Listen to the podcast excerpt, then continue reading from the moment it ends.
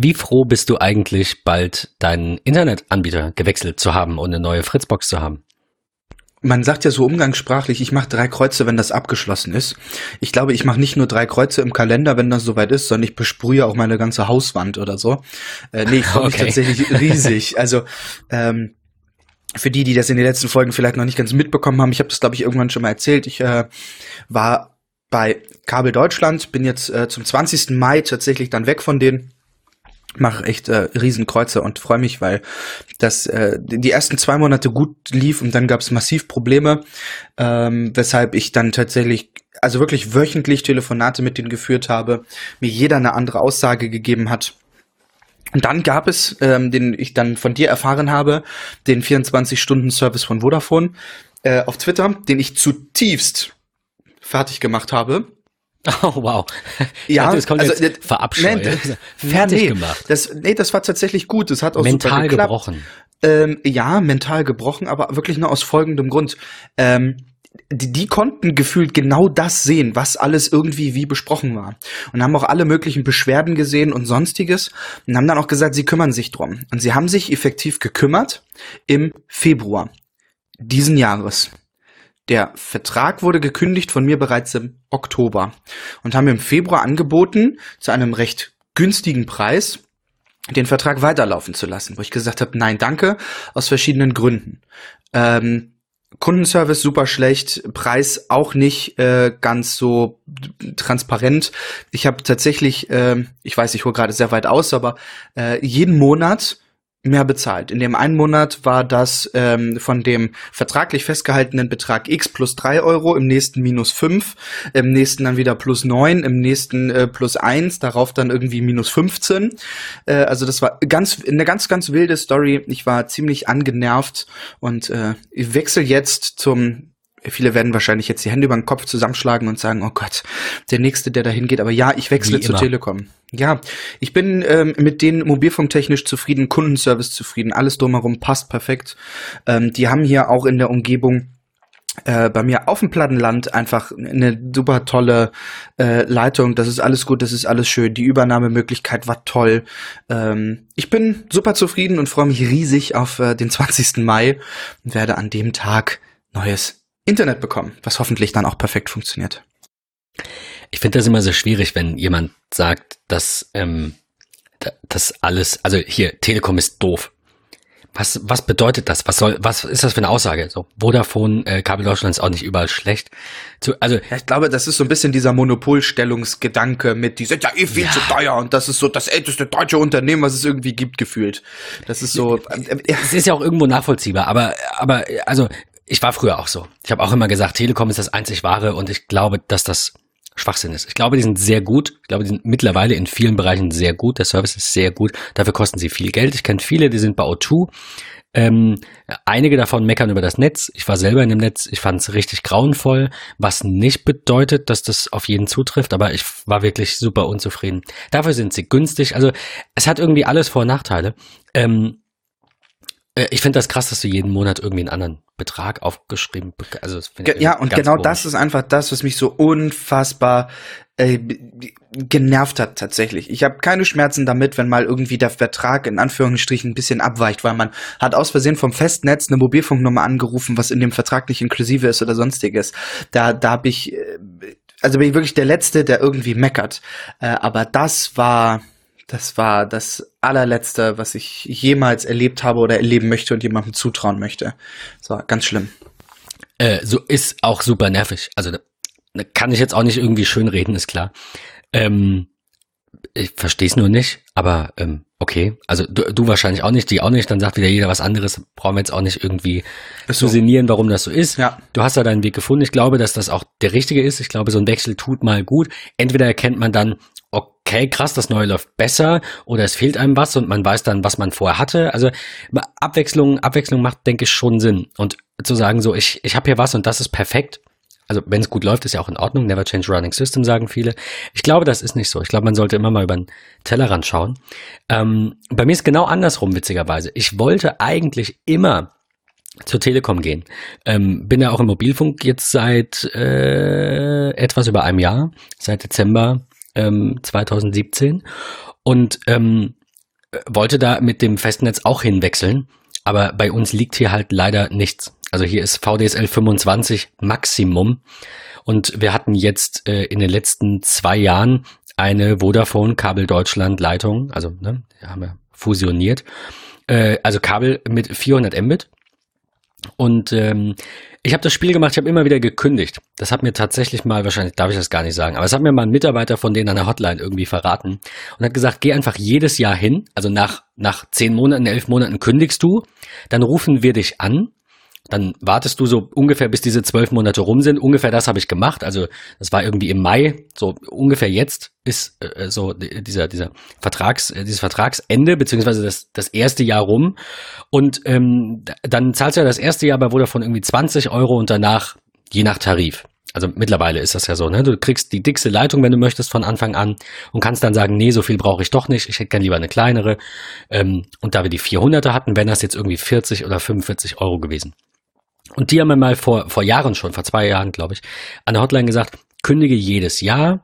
Ähm, wir bieten dir ein Rückholangebot ein. In der Regel sind das 20, zwei, äh, weiterhin 20 Euro, wenn du wieder auf zwei Jahre verlängerst.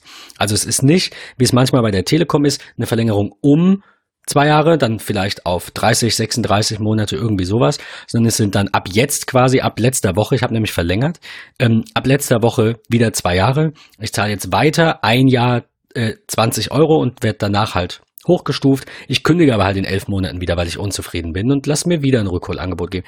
So geht das Spiel so lange, äh, wurde mir gesagt, bis irgendwann ich mal vielleicht wechseln möchte. Und dann muss ich halt ein Jahr in den sauren Apfel beißen und die volle Leitung zahlen oder runterstufen lassen auf eine kleinere Geschwindigkeit. Äh, wir kriegen halt immer noch nicht mehr als VDSL 25.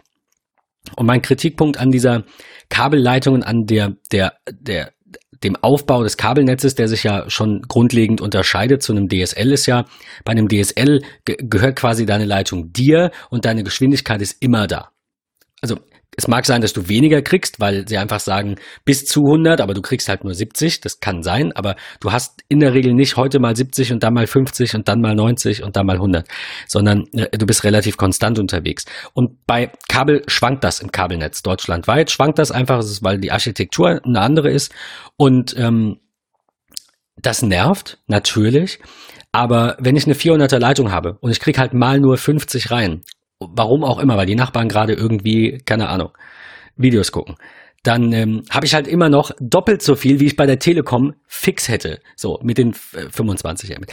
Von daher habe ich gesagt, komm, ähm, es hat jetzt alles keinen Sinn, ich bleib da. In letzter Zeit war das qualitativ auch wirklich deutlich besser. Also wenn es mal schlecht lief, dann waren es halt mal vielleicht 200 Mbit. So, das ist ja immer noch super viel.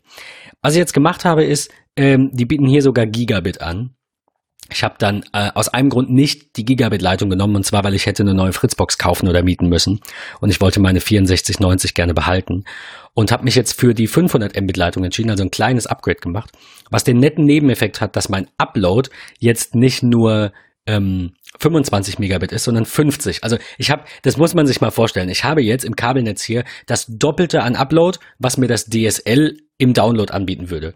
Ähm, da mein, mein Mac halt, wir hatten es in der Folge mit Arc, ähm, irgendwie stündlich meinen Homefolder oder Änderungen in meinem Homefolder inkrementell in die Cloud sichert, ist das ganz angenehm. Da hier eine Disk Station steht, die bald auch vielleicht nicht komplett, aber auch einen großen Teil nochmal in die Cloud einfach als zweite Datensicherung gesichert werden soll, sind 50 Mbit natürlich super angenehm.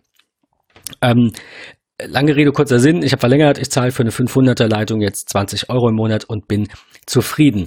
Aber heute soll es ja auch eigentlich nicht um Internetanschlüsse gehen. Ich finde das nur eine super Ein- und Überleitung.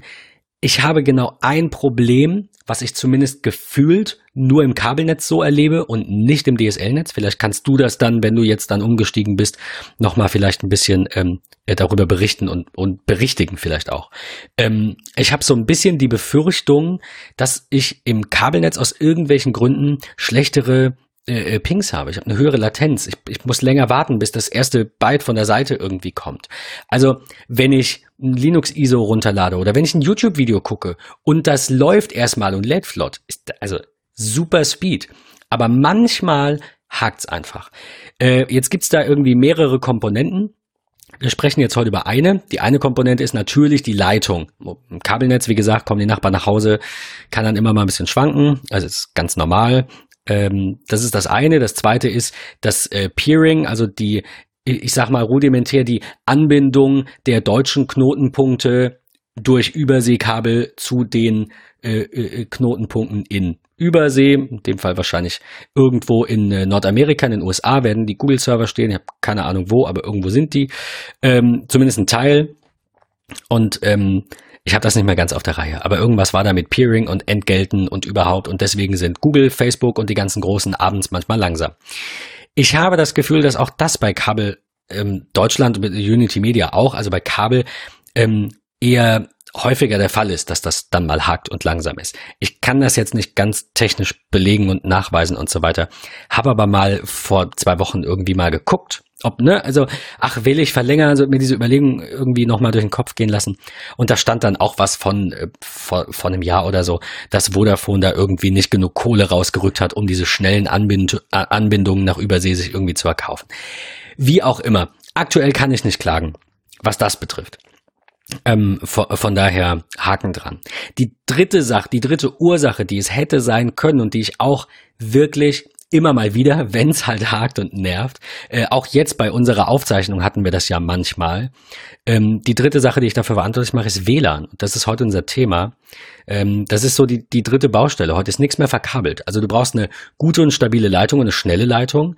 Du musst ähm, schauen, dass, also das, da kann, das kannst du gar nicht beeinflussen, aber dein Anbieter muss eben auch für die schnellen Anbindungen äh, quasi in, in, in deren Netzen wiederum diese Peering-Entgelte ähm, ich sag mal, hochschrauben und muss da eben ähm, das, das priorisieren, damit du auch guten, guten, ähm, schnellen und stabilen Netzwerkverkehr mit zum Beispiel Übersee hast. Ähm, aber das, was man am ehesten in der Hand hat, weil ein Vertrag läuft halt auch zwei Jahre, was man am ehesten in der Hand hat, ist irgendwie WLAN verbessern. Sei es ein Repeater kaufen, ein komplettes System wechseln, mal vielleicht einen neuen Router. Ähm, du hattest mir, glaube ich, gesagt, also darum soll es heute gehen, irgendwie um, um WLAN, um, um Mesh, um diese Komponenten, die wir zu Hause haben und die wir in der Hand haben und bei denen wir was machen können. Du hast, glaube ich, gesagt, du warst mit deiner Fritzbox jetzt im Kabel, mit Kabel-Fritzbox auch nicht ganz so zufrieden. Ja, aber auch tatsächlich nur aus dem einfachen Grund, das ist eine vom Anbieter mitgelieferte, gemietete ähm, Box sozusagen, die ähm, tatsächlich bei Vodafone Kabel Deutschland gebrandet ist. Sprich, ähm, die, der, der Anbieter ähm, prüft die von AVM veröffentlichten äh, Software-Varianten, also so ähnlich wie tatsächlich bei äh, Android ähm, für, für die ein oder andere äh, Geräteklassifikation ähm, und es war tatsächlich so, und ich bin da ganz transparent, ich rede darüber, der ein oder andere hat es vielleicht auch tatsächlich ja bei Twitter dann mitgelesen und auch genauso gelacht wie ich. Ähm, diese Fritzbox ist mal ausgetauscht worden, weil sie tatsächlich einen Defekt hatte. Sie hatte, ähm, hat dann nur noch eine Statusmeldung gegeben, äh, geleuchtet und die beweist auf einen Defekt zurück. Das hat AVM auch telefonisch bestätigt. Da sie gemietet ist über Kabel Deutschland, haben sie die sofort auch ausgetauscht. Das war wirklich alles problemlos. Das Einzige, was mich gestört hat, bis vor tatsächlich zwei Minuten, zwei Minuten wollte ich sagen, vor zwei Wochen, ähm, da, da haben Ben und ich abends telefoniert, weil bei mir komplett alles ausgefallen ist. Ich bekam nachmittags von meiner Logitech Homekamera irgendwie so Kameras offline. Ähm, das war so ein bisschen doof. Haben mich schon gefragt, warum. Gut, kann immer mal was sein, ne? Äußere Auswirkungen bei Baustelle, irgendwas kaputt gemacht, keine Ahnung. Ne, tatsächlich einfach nur eine systemweite Störung. Es war aber tatsächlich so, dass ein lieber netter Mitarbeiter von Vodafone Kabel Deutschland auf die Idee kam, eine Softwareversion freizugeben, denn äh, die Boxen waren auf äh, FritzOS 6.87 ähm, und der hat die 701, die ja mittlerweile auch schon, ich will nicht sagen veraltet ist, aber schon nicht mehr die neueste Variante ist, aber trotzdem ja viele Funktionen gibt, die auch sicherheitstechnisch extrem relevant sind ähm, veröffentlicht. Hat nur eine falsche Konfiguration hochgeladen, so dass sich jede Fritzbox selbst zerschossen hat. Das war natürlich phänomenal. Ähm, da musste man erstmal drauf kommen. Ähm, ich habe dann die Fritzbox, ich habe da tatsächlich regelmäßig mal ähm, Sicherungsdateien rausgezogen, habe sie aber neu aufgesetzt. Die Fritzbox tut ja vielleicht auch gar nicht mal so weh. Zwischendrin ist ja nun auch nicht Masse, was ja nun auch nicht ewig. Also genau. ich finde das bei iPhones ja. manchmal schwierig, wenn du ganz ja, viele Apps hast und auf jeden Fall. nur ein Drittel oder nicht mal speichert. Ja, oder du musst warten, bis alle deine Fotos als Originale geladen okay, wurden. So Keine Ahnung. Aber bei einer genau. Fritzbox, die paar Einstellungen. Alles easy, natürlich. natürlich. Ja. Und es ist ja nun auch nicht so, dass ich ein Heimanwender bin, der, wo der Techniker kommen muss, der schließt das Ding irgendwie an, richtet es einen fertig. Ich kann das ja nun auch schon irgendwie selbst. Ähm, auf jeden Fall war es dann so, dass ähm, sie dann irgendwann das rausgebracht haben und äh, ja, dann kam mit Fritz OS 7 ja irgendwann das Mesh-System oder ich glaube schon mit irgendeiner 6er-Variante oder sowas. Ich glaube, ich hatte es da vorhin mit meinem Bruder von. Er hat tatsächlich heute seinen, seinen ähm, Vodafone-Neuanschluss bekommen, seiner neuen Wohnung. Äh, ich glaube 6.9. Ja, genau. Ich Irgendwie so um den Dreh. Aber er genau. hat eine äh, Fritzbox 6490 von Kabel Deutschland mit Fritz OS 6.87. Also dieses Problem ist real. Und Richtig. Ähm, ich habe jetzt die, das Datum nicht ganz so im Kopf, aber ich meine, dass die 6.87 locker irgendwie neun Monate alt ist oder so. Und dass die, 7. nicht sogar noch länger. Äh, die, die 6.9 irgendwie ähm, äh, auch schon locker über ein halbes Jahr alt ist. Ich finde das raus, ich, während du weiter erzählst. Ich will tatsächlich nicht äh, lügen, aber ich bin mir fast felsenfest äh, sicher, dass ähm, die Fritzbox, als ich sie bekam damals, also vor ja knapp zwei Jahren, mit 687 ausgeliefert wurde. Ähm, von daher, das müsste eigentlich schon ein bisschen älter sein. Aber sei es dahingestellt. Ähm, ich habe bei der Telekom einen super Preis bekommen. Ich habe wieder eine Fritzbox bekommen in einem Angebot. Ich habe sie auch tatsächlich gemietet bei der Telekom. Folgender Hintergrund. Würde ich sie kaufen, frei auf dem Markt, wäre ich preislich bei genau dem gleichen Preis, beziehungsweise sogar ein kleines bisschen günstiger als das, was hier auf, ähm, aktuell auf dem Markt halt einfach draußen ist. Den Vorteil, den ich nur gesehen habe, ähm, und ich habe mir gedacht, das ist gehüpft wie gesprungen, das ist so ein bisschen wie so eine Art 0% Finanzierung, ob ich sie nun auf einen Schlag kaufe oder tatsächlich für, ich sage jetzt mal, den identischen Preis monatlich miete, ähm, kann ich sie auch mieten. Denn wenn irgendwie was ist, rufe ich bei der Telekom an und sage, Leute, die funktioniert nicht, dann tauschen die die aus. Das ist so der Nebeneffekt, äh, den ich halt mitgenommen habe. Ähm, mir ist mehrfach von allen möglichen Quellen auch schriftlich bestätigt worden, dass die Telekom die Fritz-Boxen, äh, es wird bei mir eine 7590, ähm, also eine, eine neueste Generation sozusagen. Sehr, sehr gut ja, die auch tatsächlich ja viele, ja, weite, erweiterte Einstellungen einfach mitbietet. Ähm, ich habe mich für die entschieden. Die wird auch tatsächlich von der Telekom so angeboten, angepriesen. Also entweder nimmst du einen Speedport oder halt die Variante. Ähm, Ist schön, dass sie das machen. Sie sind ja irgendwann, sie hatten ja früher Speedports, andersrum. Speedports waren ja früher rebranded Fritzboxen, die kamen ja aus Berlin quasi. Und irgendwann sind die zu irgendwelchen asiatischen Herstellern übergegangen und haben die Speedport genannt und es waren irgendwie ganz viele verschiedene Hersteller. Alles ließ sich unterschiedlich einstellen. Es läuft auch nicht so gut. Die neueren, habe ich mir sagen lassen, irgendwie schon. Außer der Speedport Hybride hat ein Kunde gemeckert, weiß ich, also kann ich, war ich nicht dabei, kann ich nicht aus eigener Erfahrung berichten. Aber ähm, die, die Fritzboxen sind schon sehr gute Geräte. Also wir wollen hier nicht umsonst heute eine Lanze nee, für richtig. AVM brechen, weil die wirklich gute Geräte machen. Guten, sehr guten Support hatte ich auch gerade wieder ja. mit zu tun. Echt top. Richtig super übersichtlich von der Software her, sehr einfach, sehr verständlich gemacht. Ähm, eigentlich auch immer auf einem einfachen Wege zu erreichen, nicht über irgendwelche IP-Adressen, die man sich nie merken kann, sondern von der Rückseite ablesen muss. Ähm, also eine, eine, wirklich einfache Geschichte und echt kinderleicht mit tollen ähm, Applikationen, wo wir gleich auch nochmal drüber sprechen werden. Ähm, um aber meinen Vodafone Telekom Debakel in Anführungsstrichen abzuschließen. Ähm, die Fritzbox 7590 von der Telekom ist ungebrandet sozusagen. Das heißt, die ist einfach von AVM an die Telekom geschickt worden oder an Avato wahrscheinlich und Avato schickt sie dann an mich. Ähm, und äh, ja, ich äh, freue mich da riesig drauf. Ich freue mich auch auf die ein oder andere Möglichkeit, die ich grundsätzlich auch jetzt schon mit einer 6490 Cable äh, gehabt hätte, die aber durch das Branding nicht möglich ist oder war. Und da freue ich mich riesig auf die 7590, auf ein hoffentlich stabileres Netzwerk, was nicht an Tagen dreimal ausfällt, so dass irgendwie zu Hause nichts mehr geht, außer irgendwie Licht über die Home-App und nicht mehr über Siri, weil man es irgendwie so im Alltag schon drin hat. Ja, es sind alles First-World-Problems, aber man hat sich da einfach so dran gewöhnt. Man will es einfach irgendwie nicht missen. Von daher freue ich mich ganz groß auf den 20. Mai und endlich auf eine tolle äh, AVM Fritzbox in vollem Funktionsumfang, weil ich einfach mittlerweile eine ja eine, eine Routerliebe zu ähm, zu AVM entwickelt habe. Ich habe früher das ein oder andere andere System tatsächlich mal probiert, gehabt, getestet und ähm, ich bin damit am glücklichsten ich, also ich kann dir da nur beipflichten. Ich bin da schon sehr, sehr, sehr zufrieden. Das ist schon ähm, ich sage immer, das, das ist halt echt ein rundes Produkt. Das macht halt auch einfach Spaß. Es hat auch Schwä was heißt Schwächen? Ähm, nix ist perfekt. Also ja, ich, ich will nur nicht, dass Schwächen übertrieben klingt, aber ja, natürlich ist auch eine Fritzbox nicht die eierlegende Wollmilchsau. Äh, ich meine, eigentlich ist sie das. Wir müssen ja noch einen Schritt weitergehen. Normalerweise ist das ja tatsächlich so äh, auf dem ähm, äh, vom, vom amerikanischen Markt her ist es immer so, die haben da alle irgendwo irgendwelche Modems und dann brauchen die halt einen Router und dieser Router macht dann halt ihr WLAN und das Routing, deswegen heißt er so. Und ähm, bei uns, also wenn du in den Mediamarkt gehst und willst einen Router kaufen mit einem integrierten Modem, findest du nicht viel. Weil es, es gibt das nicht so häufig. Zumindest, also da, dieses, dieses, dieser Erfahrungsschatz ist jetzt irgendwie zehn Jahre alt, weil ich habe halt in den letzten zehn Jahren dann auch nur noch Fritzboxen gekauft.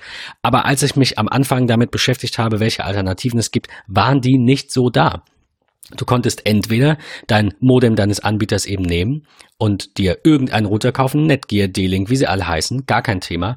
Willst du aber ein Gerät für alles und ich möchte das, ich möchte weniger Kabel, ich möchte weniger Stromverbrauch, ich möchte weniger ähm, Fallstricke, da muss immer gucken, passt jetzt die Verkabelung, liegt es vielleicht daran. So habe ich ein Gerät. Natürlich hat das auch den Nachteil, wenn dieses eine Gerät ausfällt, dann äh, geht halt gar nichts mehr. Also ist auch immer so, so ein Pro und Contra, ne, ist klar. Ähm, dennoch bin ich, ich, ich weiß nicht, ich glaube seit zehn Jahren überzeugter AVM-Kunde und sehr, sehr zufrieden damit. Ähm, 687 ist übrigens rausgekommen, ich habe es gerade rausgesucht, am 22.12.17. Genau, Weihnachten ja. 2017. Ja. Ich finde aber nicht, ich finde nicht, welche Version danach kam. Nee, ich auch nicht. Also aber äh, doch, ja. natürlich, Schwachsinn, wissen wir doch. 701. Es kam ja keine 6.9 für die Kabelboxen. Die, also vielleicht genau, für die ja. Freien, aber zumindest nicht bei Kabel Deutschland. So, das bedeutet, ähm, wann war dieser Ausfall bei dir? Vor zwei, drei Monaten? Das heißt. Nee, drei Wochen. Vor, äh, vor drei Wochen war das mit der ja, 701. Ja, genau. Ich habe das nicht, ich muss das raus, ich ja. habe das nicht auf dem Schirm. Vor drei Wochen, okay. Äh, also, sagen wir mal rund knapp über ein Jahr lass es jetzt ein Jahr, zwei Monate, vier Monate sein. Über ein Jahr danach gibt Kabel Deutschland die nächste, ähm, Vodafone in dem Fall jetzt, die nächste Firmware für diese, äh, diese eigenen Branded Fritzboxen raus. Und naja, es endet schlecht. Äh, aber gut, kann immer passieren. Das ist mein Grund tatsächlich gegen die Miete.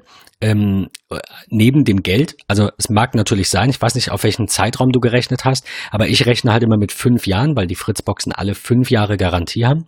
Und ich sage, wenn ich bei einer Miete von fünf Euro dann auf 300 Euro komme in diesen fünf Jahren gegen den Kaufpreis von 150 Euro, kann ich mir schon echt Geld sparen. Vor allem bei Kabel. Also ich würde das an dieser Stelle dann auch hochoffiziell jedem empfehlen.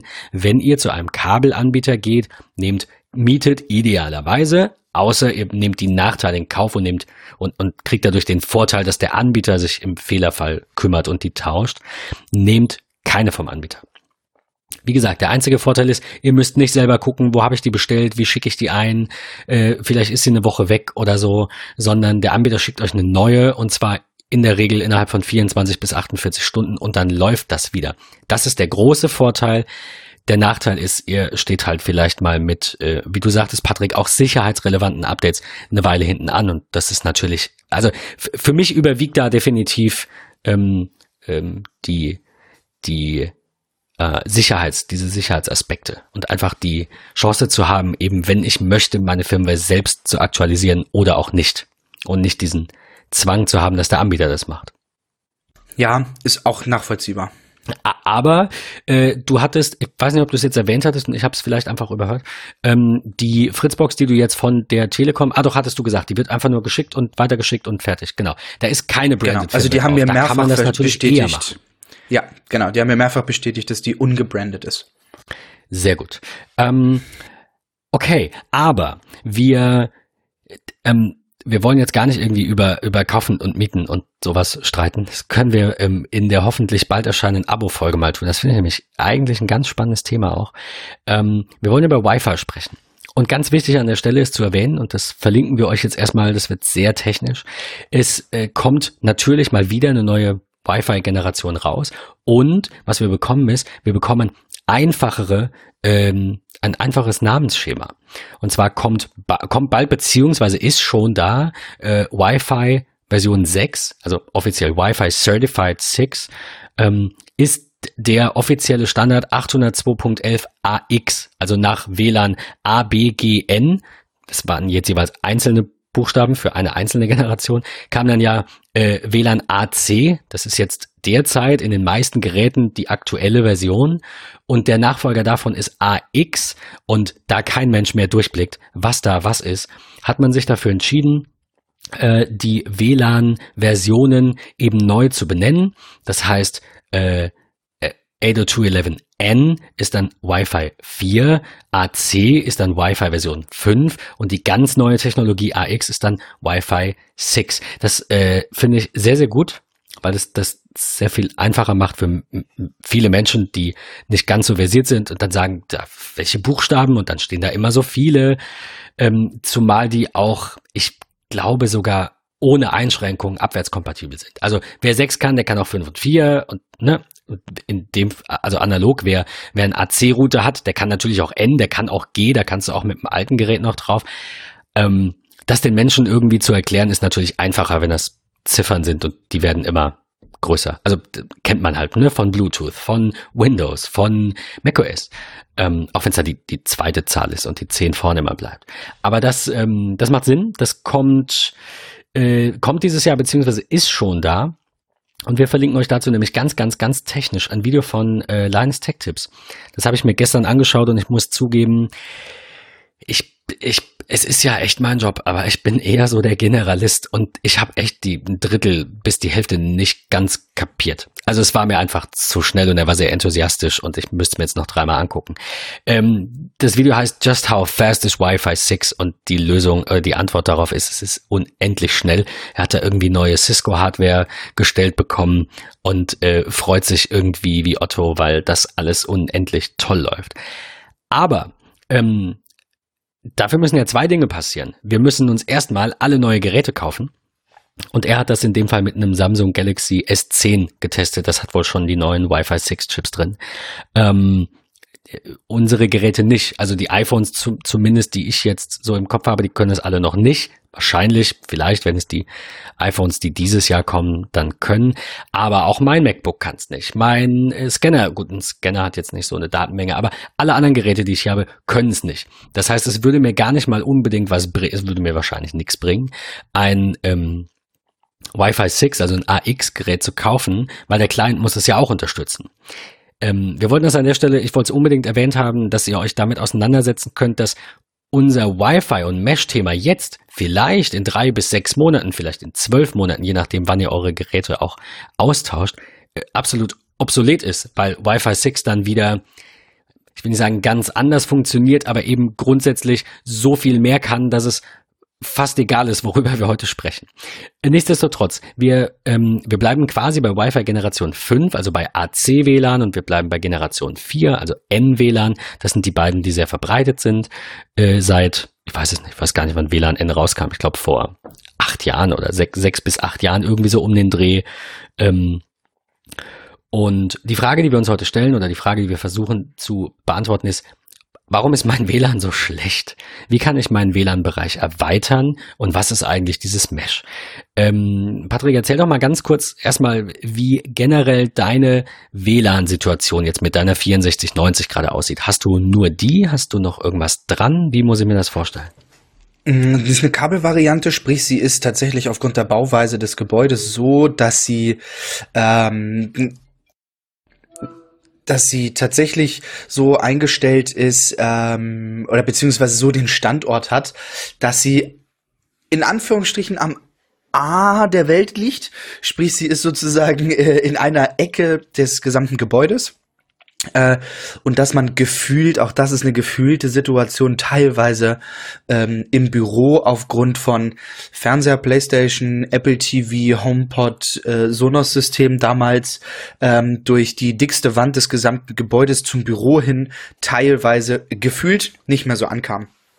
Und ich hatte noch einen äh, Repeater, 300e heißt der, glaube ich. Der ist tatsächlich auch schon alt, also recht alt. Den habe ich dann ja, aus der Technikbox gekramt und ins Büro mit aufgebaut. Ähm, dann war aber irgendwie, äh, ja, war das Gefühl auf einem Geburtstag, den wir im Garten gefeiert haben, dass es ja schon irgendwie toll wäre, wenn man auch Sonos aus dem Wohnzimmer die Steckdose ziehen kann, das Ding unten in den Garten unter den Balkon packt, so dass es irgendwie schön trocken steht, einstecken, kurz Das warten, macht ist immer connected. Sinn, ja. Äh, kurz connected und man im Garten dann tatsächlich auf einer Veranstaltung, Geburtstag, Party, wie auch immer, ein bisschen Musik hat.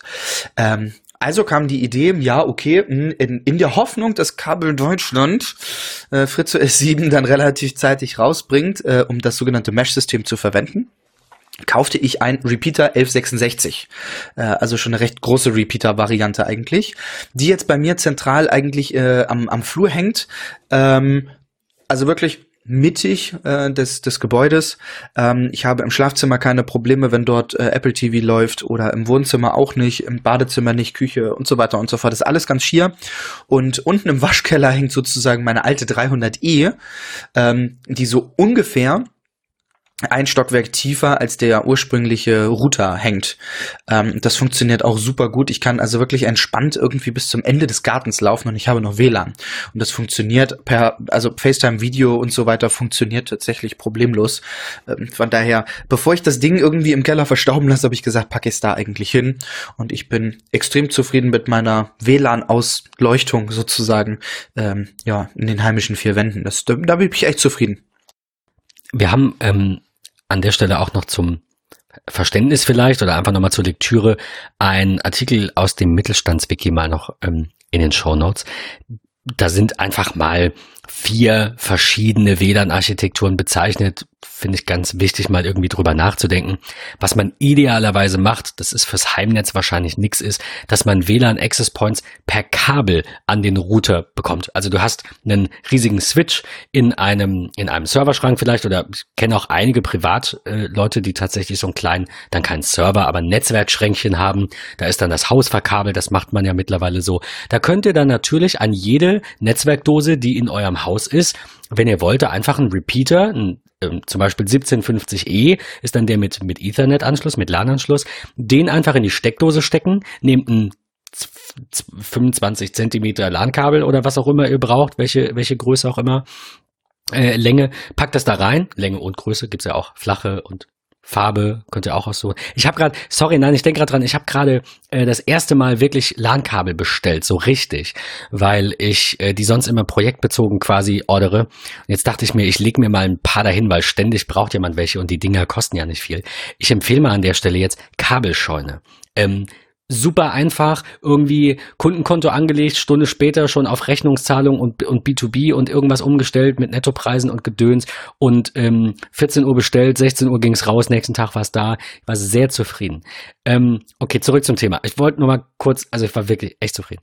Ähm, kleine Kabel habe ich auch gekauft. Deswegen dachte ich ja gerade dran, die dann irgendwie, ich glaube, 10 Zentimeter haben oder 30 steckt den Repeater in eine Steckdose, kleines Kabel dran, kleines Kabel in die, in die LAN-Buchse, die neben der Steckdose ist. Das ist die, finde ich, beste Option, irgendwie ähm, euer WLAN zu vergrößern, weil ihr halt mit dem Kabel so weit wie nur möglich geht und dann erst ein WLAN macht. Die zweite Möglichkeit ist Powerline. Kennen wir alle, die Firma Devolo ist jedem, jedem Begriff, denke ich. AVM macht das auch seit äh, einiger Zeit und mittlerweile sollen die Dinger ganz gut laufen. Selber hatte ich sie jetzt noch nicht im, also nicht nicht, aber bei einem Kunden genau einmal im Einsatz und es läuft. Und ich habe letztens auch nachgefragt und der Kunde sagt, es läuft ganz gut. Also hin und wieder selten Aussetzer, das wäre beim WLAN wahrscheinlich dasselbe. Es ist halt einfach keine Kabelverbindung.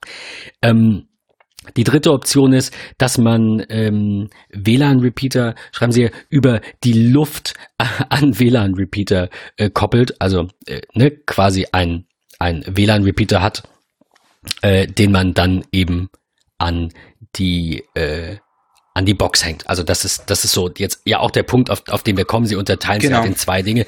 Der der vierte die vierte Architektur, die sie nennen, ist dann quasi über diese Luftstrecken miteinander vermeschen. Und äh, wir wollen heute ein bisschen drüber sprechen, was ist das und warum und und äh, also ja, äh, braucht man das? Macht macht das Spaß? Macht das Sinn? Ähm, das sind die vier Optionen. Und natürlich, ich will Ihnen sagen, die vierte ist nicht die schlechteste. Ich glaube, ein Mesh-WLAN ist in der Regel, je nachdem, was der Hersteller darunter versteht, besser als ein normales Nicht-Mesh-WLAN. Also bei AVM zum Beispiel ist es so, wenn ihr die Repeater per Mesh miteinander verbindet, funktioniert das alles nach ein paar Tagen zumindest oder Stunden, deutlich flüssiger. Ähm, aber die beste Option, äh, sei noch im, im noch mal erwähnt für den Hinterkopf irgendwie, ist natürlich, geht mit dem Kabel so weit ihr könnt, verlegt das irgendwie, keine Ahnung, wenn ihr neu baut, sowieso, so weit ihr könnt, bis auf eine Dose und dann da einen Repeater rein und dann macht ihr daraus zum Beispiel bei AVM ein Mesh, damit die alle die gleichen Einstellungen haben und dass es quasi nur ein Netz gibt. Das ist, ist eine gute Sache. Äh, falls das nicht geht und ihr habt nicht, keine Lust irgendwie Strom, über einen Strom irgendwie Netzwerk äh, zu machen oder könnt es aus irgendwelchen Gründen nicht machen, ähm, dann ist Mesh eine sehr gute Option, um quasi verschieden verteilte Geräte, die irgendwo sind, in ein Netzwerk zu bringen.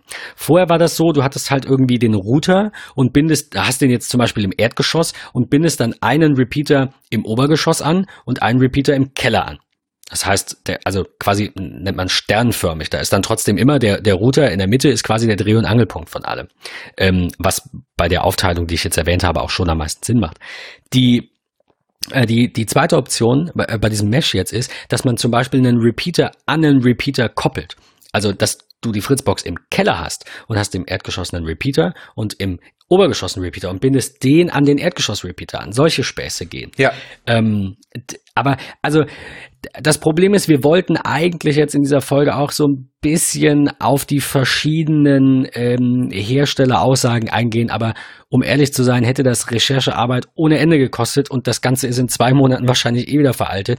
Unser größtes Problem ist, Mesh ist kein geschützter Begriff. Das sagt nicht aus, das funktioniert genau auf die und die Art. Es gibt sehr, sehr, sehr viele äh, WLAN-Technologien, die unter dem Sammelbegriff Mesh, sage ich mal, äh, zusammengefasst werden. Da gibt es so Geschichten wie Beamforming, dass halt ein, ein eine Antenne sich den, wie sage ich das, in Richtung eines Geräts die Daten strahlt und nicht einfach wie so eine Wolke, muss man sich das vorstellen, irgendwo überall hin, sondern es wird halt geschaut, wo ist das Gerät, wie richte ich das jetzt aus, wie kann ich die, die Daten so bündeln, dass die in diese Richtung gehen. Dann gibt es irgendwie so Dinge wie, wie Multiple Input, Multiple Output, mehrere Kanäle. Es gibt, äh, ja, keine Ahnung. Also von, von Hersteller zu Hersteller irgendwie unterschiedliche Dinge. Es gibt, also AVM zum Beispiel erwähnt jetzt auch noch ähm, Band Steering. Das, ähm, das glaube ich auch eines der ältesten Dinge, die es bei AVM gab und eines de, der ersten Dinge, ähm, die, die so ein WLAN ich will es jetzt nicht Mesh nennen, weil damals gab es den Begriff halt noch nicht, aber so ein besserer WLAN-Repeater konnte. Es gab ja erst das 2,4 Gigahertz Netz und dann hat man gesagt, Mist, da sind jetzt so viele drin, wir brauchen was Neues. Dann wurden die 5 Gigahertz Frequenzen dafür freigegeben. Und Bandsteering ist halt einfach, dass das iPhone sagt, Alter, mir wird's hier gerade im 2,4 Gigahertz Band zu voll, aber da drüben ist noch Platz, wollen wir einfach im 5 Gigahertz Band weitermachen. Solche Geschichten. Also, ähm, das, äh, das macht jeder Hersteller leider anders. Das ist so die, die größte Problematik. Ähm, also nicht jeder macht's anders, aber jeder hat eben unterschiedliche dieser jetzt kurz angerissenen Bausteine, äh, die er als Mesh bezeichnet. Und das macht uns so ein bisschen schwer, ähm, das da irgendwie auch einen Hersteller zu empfehlen oder irgendwie jetzt sagst du irgendwie heute, ja, das, das von Netgear ist jetzt zum Beispiel gut und äh, wer weiß, ob dann nicht irgendwie Cisco morgen noch eine neue Funktion freischaltet oder ein neues, morgen ein neues Produkt rausbringt. Also ich will sagen, ja. ich will sagen, Mesh ist so ein, ich sag mal, komplexes Thema auf der einen Seite, weil es eben es ist nicht genau bezeichnet. So, wenn ich sage, du bist Patrick, dann weiß ich, das bist du. Aber wenn Patrick jetzt ein Begriff ist für irgendwie alle Kerle, dann ist das halt irgendwie schwierig zu sagen, ja, das ist alles das Gleiche.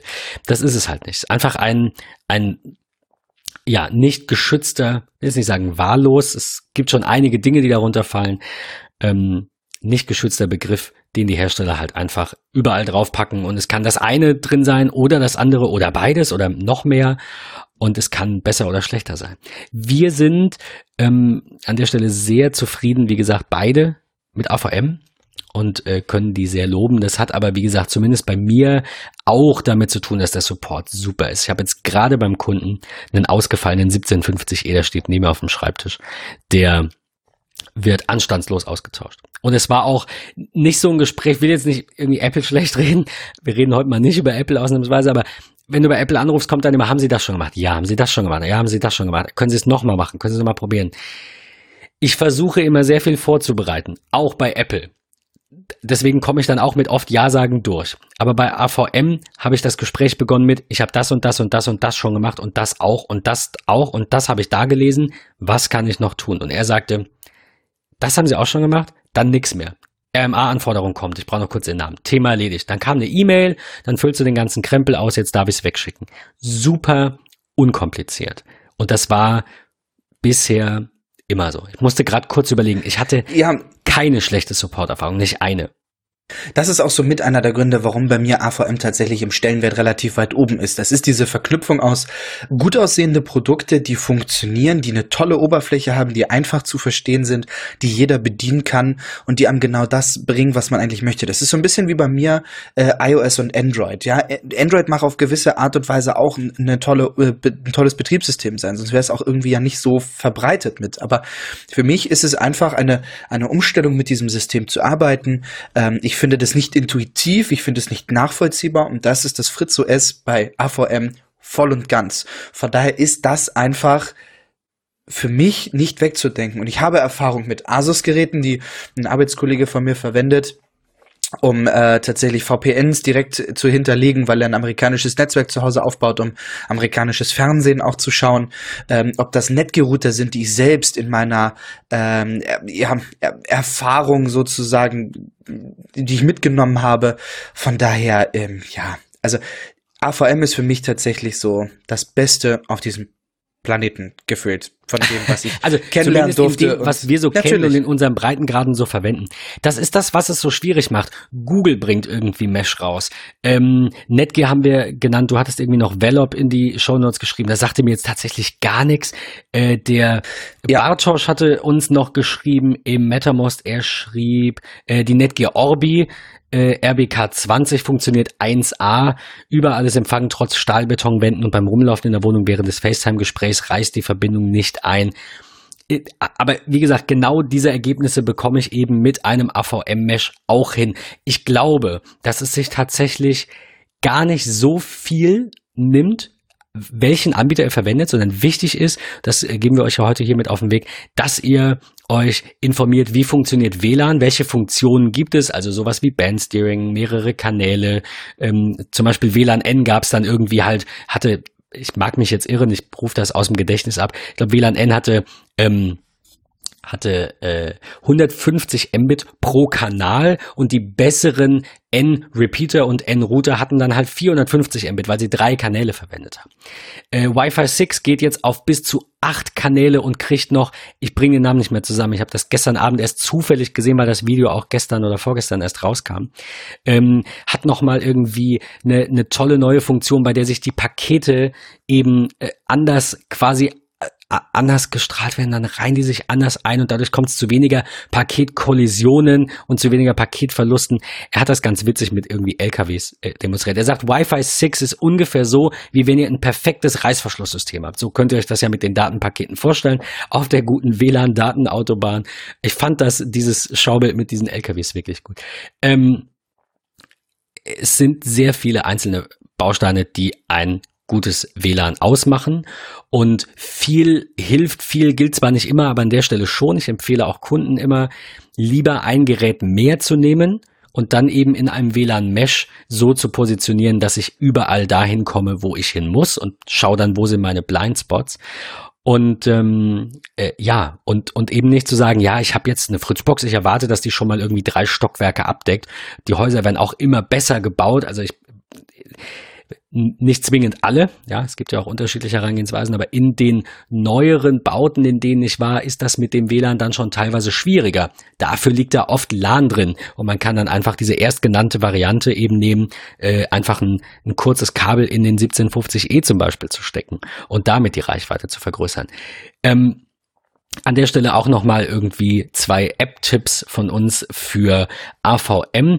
Einmal gibt es die ähm, MyFritz-App, die jetzt in Version 2, glaube ich, sogar extrem viel mehr kann, weil ich hatte die wirklich nur im Kopf als irgendwie doofe App, aber ich mag mich auch irren. Die kann alle Geräte im Heimnetz anzeigen, die kann alle Smart Home Geräte, die mit der Fritzbox selbst verbunden sind, wo die Fritzbox der Smart Home Master ist, kann sie verwenden. Sie hat nochmal einen NAS-Zugriff. Die Fritzbox kann ja auch als Netzwerkspeicher fungieren mit einem USB-Stick oder mit dem internen Speicher oder mit einer Festplatte. Man kann das WLAN, den Gastzugang, den Anrufbeantworter aus- und einschalten. Man sieht die Anrufliste. Ich finde das, und das kann man auch von unterwegs machen, wenn man dieses, dieses eigentliche MyFritz, äh, so eine Art Dynamic DNS, ohne jetzt ins genau. Detail zu gehen. Ähm, äh, ja, also die machen einem das schon sehr, sehr einfach. Eine andere App, die ich aber betonen möchte nochmal, ist die, die WLAN-App. Also die App, mit der man prüft, wo diese Blindspots sind. Ähm, wie gesagt, mein Bruder hatte heute seinen Anschluss bekommen und wir haben dann mal geschaut mit einem älteren Repeater, äh, oder nicht einem älteren, aber einem schwächeren Repeater, dem 300er, ähm, der halt zufällig auch ein bisschen älter ist, äh, haben wir geschaut, wo kommt denn wie viel an? Und ähm, diese WLAN-App macht das sehr, sehr gut, weil sie visualisiert in einem, in einem äh, Graphen, einem Koordinatensystem, halt also ne, Diagramm, wie man es kennt, das fortlaufend geschrieben wird. Und wenn ihr dann in eine Ecke eines Zimmers geht und euer Gerät bucht sich dann auf einem Repeater ein, weil der halt näher ist, weil der jetzt ausgehandelt hat, hey, ich bin gerade besser für dich, dann springt er um. Dann seht ihr das quasi, dann wird so ein, so ein Balken in das Diagramm gezogen und ihr seht, jetzt ist er auf dem Repeater und jetzt ist er auf dem Repeater und jetzt ist er wieder auf der Box. Das finde ich sehr gut, weil man in jeder Ecke eben schauen kann, besser als beim Speedtest, weil der meistens ja, der, ihr habt eine Geschwindigkeit von 100 Mbit. Was soll euch irgendwie mehr WLAN bringen als 100 Mbit? Nix. Habt ihr aber eine NAS zu Hause, wollt davon einen Film streamen, schiebt ihr eure Videos drauf, braucht jetzt irgendwie, wie ich gerade vorhin, einen Windows-ISO für eine Installation. Äh, oder irgendwie sowas. Oder ihr wollt irgendwie die Urlaubsbilder auf der NAS nochmal als Backup speichern oder euer Time Machine Backup. Dann ist eure Internetgeschwindigkeit irrelevant. Deswegen ähm, Speedtest immer dann, wenn ihr irgendwie im äh, schauen wollt, wie sieht's ins Internet aus, aber wenn ihr schauen wollt, wie sieht denn eigentlich meine Verbindung hier aus, rein die lokale, dann ist diese WLAN-App eigentlich so das Nonplusultra, weil die misst halt nicht die Verbindung nach draußen, weil die das gar nicht interessiert, sondern auf welchem Repeater bin ich in, in welchem Eck und wo habe ich vielleicht weniger Empfang und eine, einen schlechteren Datendurchsatz. Ziemlich, ziemlich cool, muss ich sagen, echt. Auf jeden Fall, ich will da nur ganz kurz nochmal mit anknüpfen.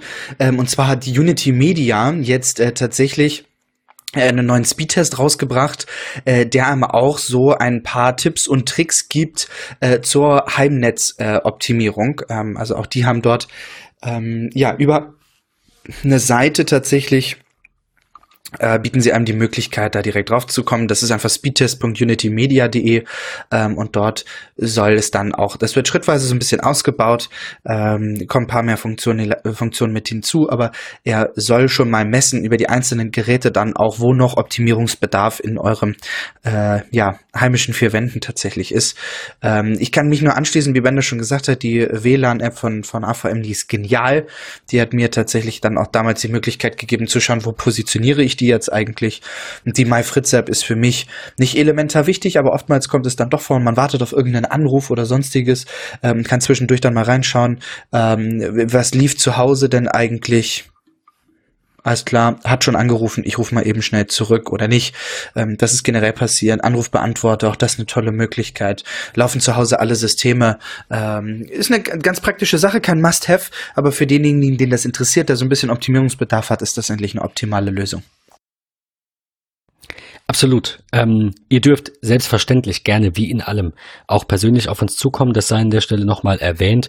Der Kevin ist relativ ähm, relativ neu im Podcast ähm, im Vergleich zu manchen manchen anderen Urgestein-Hörern äh, quasi und ähm, sehr sehr neu seit 1. Mai jetzt in unsere MetaMost und hatte mir irgendwie geschrieben auf Twitter und sagte, äh, habt ihr auch irgendwie einen Slack oder so? Und ich sag, äh, ja, äh, MetaMost. Und dann schreibt er, äh, besten Dank, MetaMost hatte ich schon mehrmals in den Folgen gehört, konnte mir aber nichts darunter vorstellen.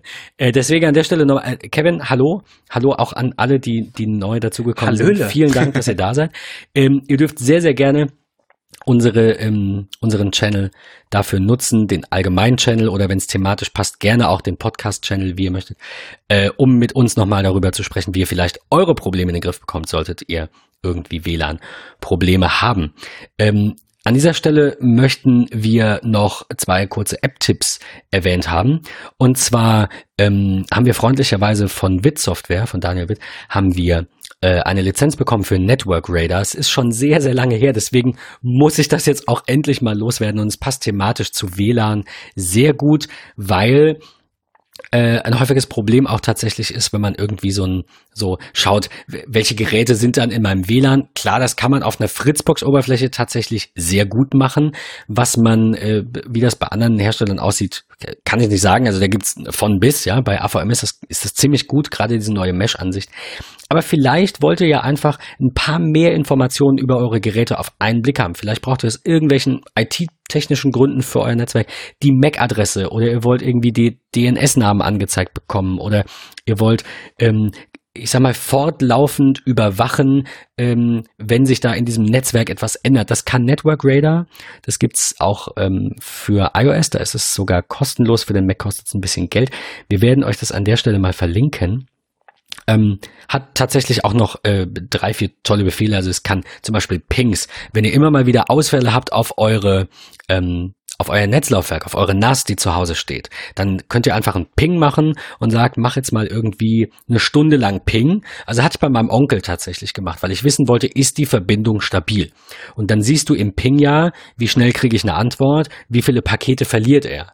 Und das ist natürlich eine tolle Sache. Das macht ähm, macht Network Radar von Haus aus. Es gibt die Funktion Trace Route, dass man eben sieht, über welche ähm, einzelnen Server komme ich quasi zu meinem Ziel, also wie viele äh, Hops sind da quasi zwischendrin, wie viele Server sind da zwischendrin. Und was ich ganz toll finde, ist der äh, Port-Scan, um einfach mal zu schauen, welche Geräte in meinem Netzwerk haben eigentlich offene Ports.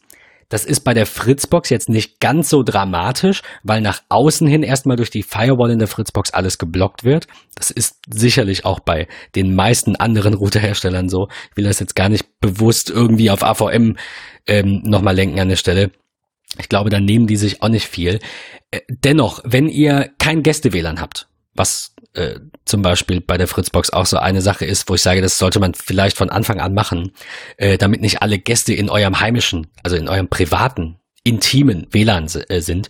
Ähm, jeder kennt das. Man hat dann irgendwie einen VNC-Dienst auf einem Rechner laufen oder man hat vielleicht einfach eine Dateifreigabe auf seinem Büro-Windows-PC, der halt irgendwie zwei Räume weiter steht und hat vergessen, den Zugriff einzuschränken und da ist dann Freigabe für jeder und die Gäste kommen dann halt auf eure privaten Daten.